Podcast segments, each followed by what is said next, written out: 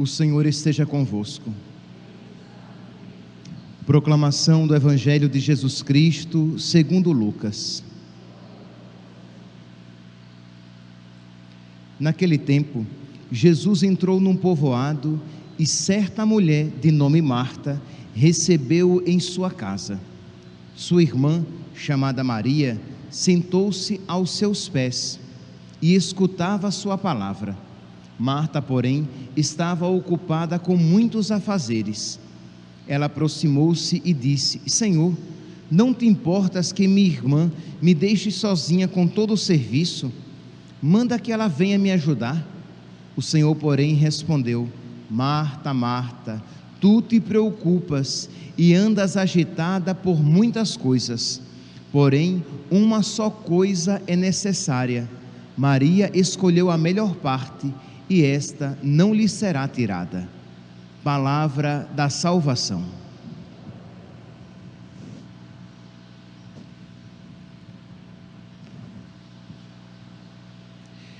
Caríssimos irmãos e irmãs, estamos celebrando a memória de Santa Faustina Kowalska, que se distingue pelo apostolado da misericórdia e eu gostaria então de começar a homilia de hoje fazendo uma ponte entre o apostolado da misericórdia e a primeira leitura de hoje, retirada do livro do profeta Jonas. Diz aqui a primeira leitura, estamos no capítulo terceiro. Nínive aqui é, um, é uma cidade fictícia, isto é, é uma cidade criada para representar uma cidade muito pecadora, em que as pessoas viraram as costas para Deus, em que as pessoas não buscam mais a Deus. E diz então que Jonas foi enviado para esta cidade muito pecadora. E diz que Nínive faz um percurso, que Jonas faz um percurso curto. Nínive, para ser atravessada, precisava de três dias. Diz que o profeta Jonas ele faz o percurso de um dia, isto é, não foi lá essas coisas, não havia boa vontade no coração de, de Jonas, mas, mas ele anuncia aquilo que Deus lhe mandou anunciar. Ele diz: ainda 40 dias e Nínive será destruída. E durante um dia ele fez esse apostolado e diz então que os ninivitas acreditaram. Acreditaram em Deus, acreditaram naquilo que o profeta de Deus estava dizendo e fizeram jejum, vestiram-se de sacos, desde o inferior ao superior.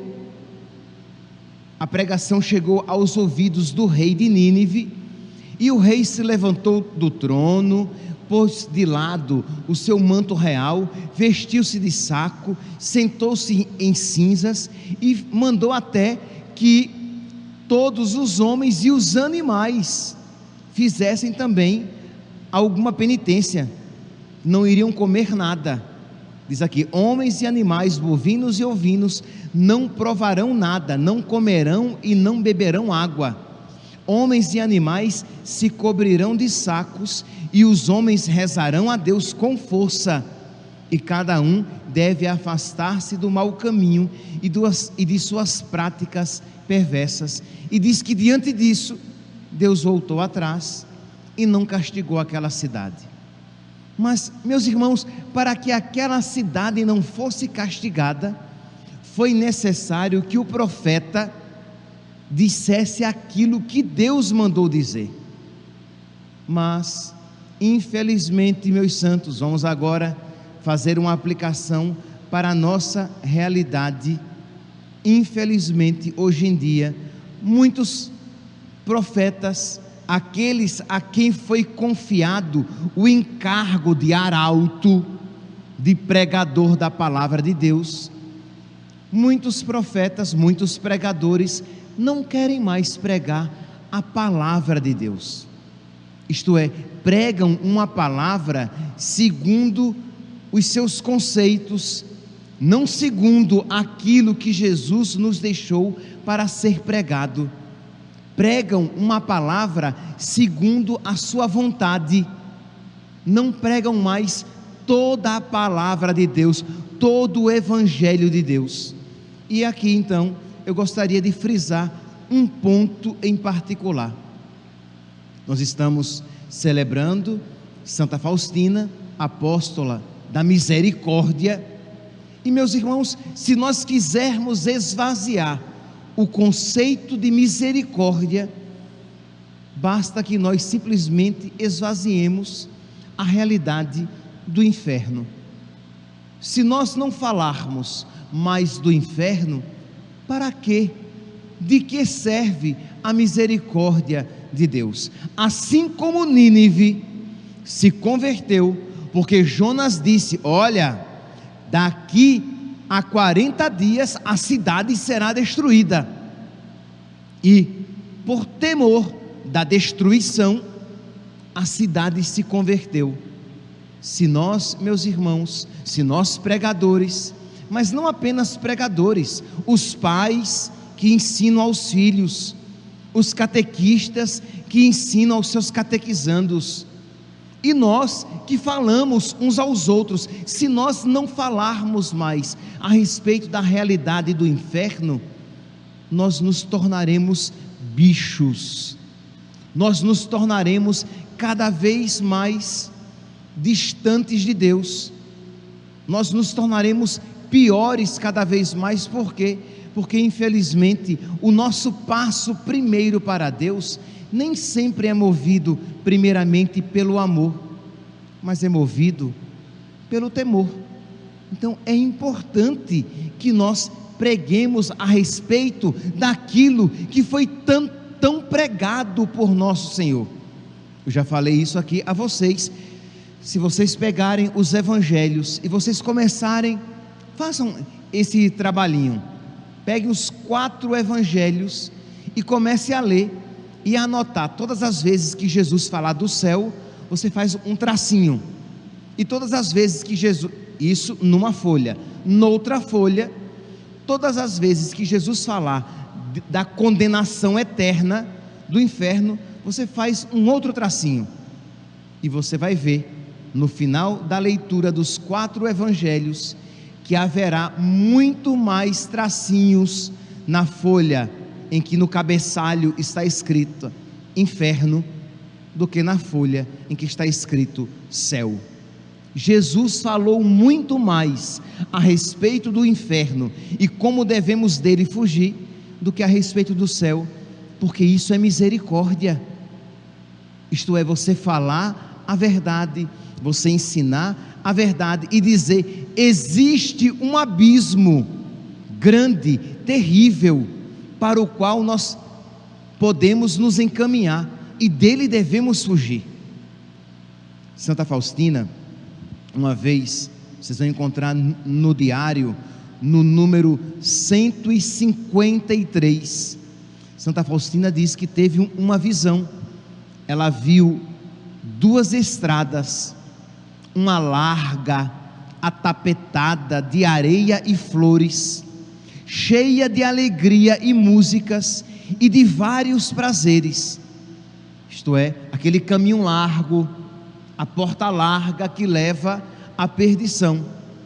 As pessoas caminhavam por essa estrada, dançando e se divertindo. Chegavam ao fim, sem se aperceberem disso, e no final dessa estrada havia um enorme precipício, ou seja, o abismo do inferno, e essas almas caíam às cegas na voragem desse abismo. À medida que iam chegando, assim tombavam, e seu número era tão grande que não era possível contá-las. Então, hoje em dia, as pessoas têm receio de falar a respeito disso, acham que farão um mal às pessoas, porque incutirão nela um desespero, quando é muito o contrário. Quando nós sabemos que a nossa que aqui neste mundo nós decidimos o nosso destino final, nós levamos a sério a nossa vida aqui. Quando nós sabemos que as pessoas a quem amamos podem se perder, nós iremos rezar por elas, nós iremos oferecer pequenas ou grandes orações, sacrifícios, caridades por essas pessoas, para que elas não se percam.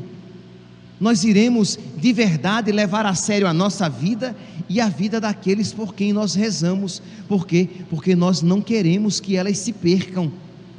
Mas se nós colocamos na nossa cabeça essa ideia herética, essa ideia não católica, que diz: ah, não, Deus é amor. E porque Deus é amor, ninguém vai para o inferno. Deus é amor e nem o inferno existe. Ninguém vai se perder. Quando a palavra de Deus fala que muitos se perderão. Então percebe, meus santos, que é caridade pregar a respeito desta realidade e falar a respeito desta realidade para, para nós mesmos, isto é, nós nos recordarmos a cada dia de que o inferno é uma realidade que existe e falarmos isso para os nossos, para os nossos filhos, para os nossos irmãos, para os nossos amigos, para os nossos paroquianos não é misericórdia quando a igreja, quando os pregadores, quando os padres nos calamos a respeito desta realidade que nos determinará por toda a eternidade. Aqueles que caem no inferno caem por toda a eternidade. Infelizmente, infelizmente, está assim de católicos que dizem: "Ah, eu não creio no inferno. Eu acho que ninguém vai para o inferno. Eu nem sei se o inferno existe. E dizem isso achando que estão dizendo a realidade mais evangélica, quando na verdade isso é uma heresia. Isso é uma afirmação diametralmente oposta não ao ensinamento de Santa Faustina Kowalska. Sim, Santa Faustina Kowalska ensinava, falava a respeito do inferno, mas é uma realidade diametralmente oposta à revelação de Jesus Cristo, contida na palavra de Deus escrita, na palavra de Deus ensinada de geração em geração, transmitida de geração e, e geração, no ensinamento dos santos e no ensinamento do magistério da igreja. Então nós precisamos, meus santos, voltar para a fé católica. E repito, não para que fiquemos desesperados, mas para que levemos a sério a, a, nossa vida. Não está garantido que nós todos que estamos aqui sentados nos bancos aqui da igreja, que nós todos iremos para o céu. Deus quer que todos os homens se salvem e cheguem ao conhecimento da verdade, mas não obstante o querer de Deus, nós podemos nos perder por culpa própria. Não está garantido que todos aqueles que estão acompanhando pelas redes sociais ou que vão ouvir esta homilia, pois bem, meu santinho, não está garantido que você vai para o céu, mas uma coisa está garantida: se você quiser ir para o céu, se você cooperar com a graça de Deus, você se salvará. Se você quiser, se você for dócil à vontade de Deus, você se salvará, porque Deus quer que você se salve. Mas, se você não cooperar com a graça de Deus, você se perderá. Não está garantido que os nossos filhos vão para o céu. Por isso, nós precisamos, pais, vocês precisam, com caridade, ensinar repreender, pregar constantemente para os seus filhos. É melhor que você perca o seu filho, que você perca a simpatia do seu filho agora, no tempo, e o ganhe para o céu, do que você, sem querer desagradar ao seu filho, sem querer, sem querer desagradar o seu amigo, sem querer desagradar o seu irmão, perdê-lo por toda a eternidade. Porque às vezes é isso, nós não queremos desagradar as pessoas, nós não queremos nos tornar antipáticos, e aí, porque não queremos nos tornar antipáticos, nós iremos perder aquela pessoa por toda a eternidade. Percebeu que no fundo, no fundo, é um egoísmo. Você, para não sair feio, para não sair feia na fotografia, você se cala, mas quem se perde é aquela pessoa. Então você, no fundo, no fundo, é um egoísta. O padre, para não querer desagradar os paroquianos, porque é verdade, é uma palavra que fere, mas que cura a ferida, mas é uma palavra que fere. Então o padre, para não desagradar a assembleia, ele não prega a respeito dessas realidades, de modo que as pessoas vão se perder e o padre também, porque ele tem a missão de ser arauto da palavra de Deus e não arauto das suas próprias ideias ou do seu próprio evangelho. Pois bem, Santa Faustina, apóstola da misericórdia, percebe que eu estou aqui fazendo questão de juntar uma coisa e outra, porque o mundo moderno, inclusive dentro da igreja, isto é, dentro dos pregadores na igreja, tem a tentação de separar misericórdia e inferno, misericórdia e pregação a respeito do inferno. Pois bem, Santa Faustina, que pregava a misericórdia, que nos ensinava a esperar tudo da misericórdia de Deus, ela falou a respeito da realidade do inferno. E ela diz então, eu falei a primeira passagem do diário que eu citei, foi do número 153.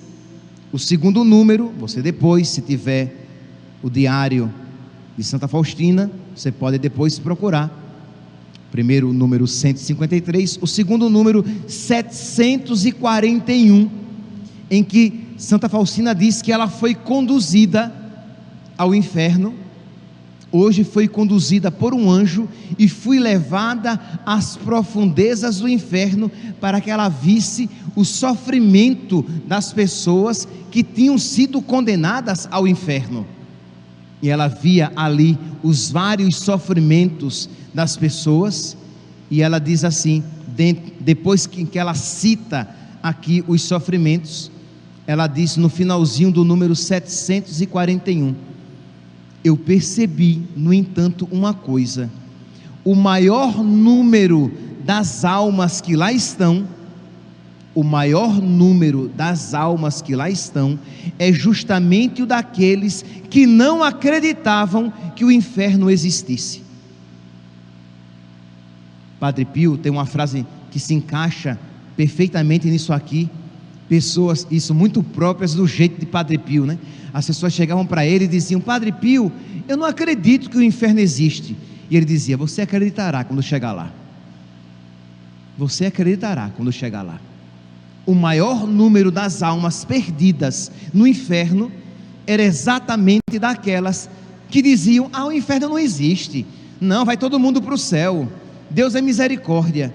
Exatamente o maior número ali estava, exatamente dessas pessoas que isso diziam. Percebe, meus santos, que nós, que nós precisamos, por caridade, por misericórdia, levar as pessoas ao conhecimento desta verdade que Jesus nos revelou, que Jesus confirmou, para que as pessoas não apenas se preocupem com a sua salvação, mas que se preocupem também com a salvação dos seus filhos, dos seus irmãos, dos seus entes queridos. Como é que nós iremos rezar pela conversão dos pecadores? Como é que nós iremos levar a sério, por exemplo, aquela palavra de Nossa Senhora que diz: muitas almas se perdem porque não há quem por elas faça penitência? Nossa Senhora em Fátima disse àquelas três crianças: muitas almas se perdem porque não há quem por elas faça penitência. Como é que os pais farão penitência pelos seus filhos? Como é que você fará penitência pelos seus amigos? Como é que você fará penitência pelos seus familiares? Como é que você fará penitência pelos pecadores? Se o padre da sua igreja diz que todo mundo vai para o céu, se ninguém mais fala da perdição eterna que pode acontecer a muitos, então é caridade, é misericórdia. Então hoje, meu santinho, quando você pegar o seu texto e você rezar, de preferência às três horas da tarde, mas se não for possível, às três horas da tarde, durante o dia, e você começar a rezar o, o, o texto da misericórdia, suplicando a misericórdia, tem de misericórdia de nós e do mundo inteiro, pela sua dolorosa paixão, tem de misericórdia de nós e do mundo inteiro. Quando você suplicar a misericórdia, você vai colocar, vai se colocar e colocar os seus filhos, os seus irmãos, os seus amigos, a sua paróquia, o mundo inteiro. Imagine, meus santos, vocês sabem quantas pessoas fazem parte da nossa paróquia Cristo Rei? Um pouco mais de 50 mil pessoas. Um pouco mais de 50 mil pessoas fazem parte da paróquia Sim, porque eles estão aqui no grande Cristo Rei. São mais de 50 mil pessoas. Os meus paroquianos não são apenas, isto é, os que vêm à missa. A pergunta é: desses mais de 50 mil, quantos são batizados? A grande maioria, não tenham dúvidas. A grande maioria desses que são batizados, Quantos vêm à missa? A grande minoria. Não tenho dúvidas, porque, vamos lá, nós temos aqui na paróquia, aos domingos, uma participação de em torno de 3 mil pessoas. Na paróquia, eu estou falando, não estou falando, me referindo apenas à matriz. Isto é, eu tenho em torno de 5%. 5%. 3 mil. Essa igreja aqui, pessoas. Se a igreja sem espaçamento, nós teríamos 700 pessoas. Esta igreja cabe 700 pessoas. Só. Com espaçamento, crê em Deus Pai. Tudo bem, tem aqui e tem a quadra. Se nós formos muito generosos, digamos que nós teremos aqui e na igreja e na quadra mil pessoas de manhã e mil pessoas à noite. E à noite não temos, né? Que à noite a quadra tem muitas poucas pessoas, a igreja com espaçamento. Isto é, sendo muito generoso, 3 mil pessoas, das 50 mil, das 3 mil pessoas, quantas comungam e se confessam direitinho? Das 3 mil pessoas, quantas de verdade levam a sério a sua vida espiritual? Das 3 mil pessoas, quantas comungam direitinho, isto é, comungam, fazem ação de graças, lutam contra os, os seus pecados, têm vida de oração. Perceberam, meus santos?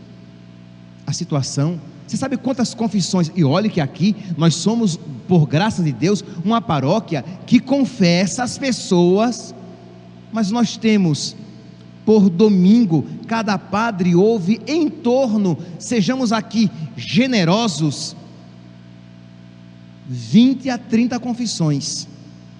Nós temos dois a três padres, nós não chegamos a ouvir nem sequer 100 confissões por domingo. E nós temos das 3 mil pessoas, não chega a 100. Então você percebe que é algo que nós paramos e dizemos: tenha misericórdia de, de nós, Senhor, senão nós iremos perder a fé. Isto é, das três mil pessoas, eu não sei se todas têm fé católica de verdade, ou se vem à missa apenas por desobriga. Meus irmãos, nós precisamos rezar para que Deus tenha misericórdia e nos livre da perdição eterna e nos livre do inferno, porque largo e espaçoso é o caminho que conduz à perdição, e muitos são aqueles que por ali entram e se perdem. Esforçai-vos por entrar pela porta estreita, porque muitos tentarão e não conseguirão, diz a palavra de Deus. Então nós devemos tirar da nossa cabeça aquela ideia de que se nós tivermos apenas um pouquinho de boa vontade, vamos para o céu. Não é bem assim. Esforçai-vos, são os violentos que entram no reino dos céus, isto é, que fazem violência contra si mesmos. Então nós precisamos, meus santos, suplicar a misericórdia de Deus para nós e pelo mundo inteiro. Santa Faustina, para terminar, dentre tantas penitências que ela viveu, ela apresenta uma que eu acho que seria tão propícia, dentre as outras penitências que nós podemos fazer, é a penitência da língua. No número 92 do diário de Santa Faustina, ela fala disso. Ela diz né, que quando estamos sofrendo, que quando passamos por dificuldades, dificuldades que aqui cada um pode colocar a sua dificuldade, dificuldade com alguém, ou dificuldade na sua vida, doença, dificuldade financeira, nós somos dados a falar demais, a reclamar demais, a, la, a lamentar demais, ou, ou a ter muitos juízos temerários dos outros. E ela diz: que nós deveríamos segurar a língua. Número 92. A humilhação é o meu alimento cotidiano. Compreendo que a esposa deve assumir tudo o que diz respeito ao seu esposo. Nos momentos em que muito sofro, eu devo me calar, porquanto não confio na língua, que em tais momentos tem a tendência de falar de si mesma. Quando estamos sofrendo, nós falamos de nós mesmos, nós nos lamentamos, nós reclamamos, falamos mal dos outros. E ela diz: no sofrimento nós devemos louvar a Deus. A língua deve servir para glorificar a Deus por tantos bens e dons que de Deus recebeu. Quando recebo Jesus na Santa Eucaristia, na língua a mesma língua que maldiz é aquela que vai receber Jesus na Eucaristia. Quando recebo a Jesus na Santa Comunhão, peço-lhe com fervor que se digne curar minha língua, para que eu não ofenda com ela a Deus. Grandes são os erros cometidos pela língua. A alma não atingirá a santidade se não tomar cuidado com a sua língua. Então, olha aqui uma penitência que você pode fazer pela sua conversão, pela sua salvação e pela salvação dos seus. Segurar, dominar a sua língua. E quando vem a vontade de falar, você dizer: Jesus, eu te ofereço pela minha conversão e pela conversão dos pecadores, pela minha salvação e pela salvação dos pecadores. A primeira leitura nos fala do rei de Nínive e os ninivitas que fizeram penitência e que isso atraiu as bênçãos de Deus para toda a cidade. Vamos atrair então as bênçãos de Deus para nós, para a nossa família, para a nossa paróquia, para os pecadores do mundo inteiro.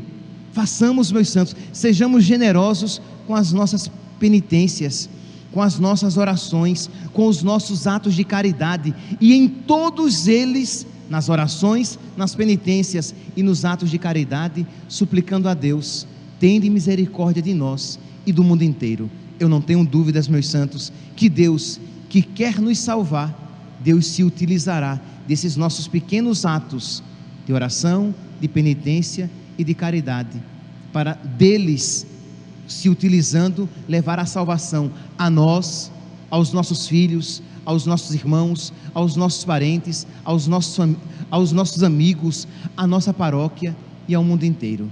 Tenhamos confiança na misericórdia de Deus, que quer nos salvar a todos, mas que espera também a nossa colaboração. Louvado seja nosso Senhor Jesus Cristo, para sempre seja louvado.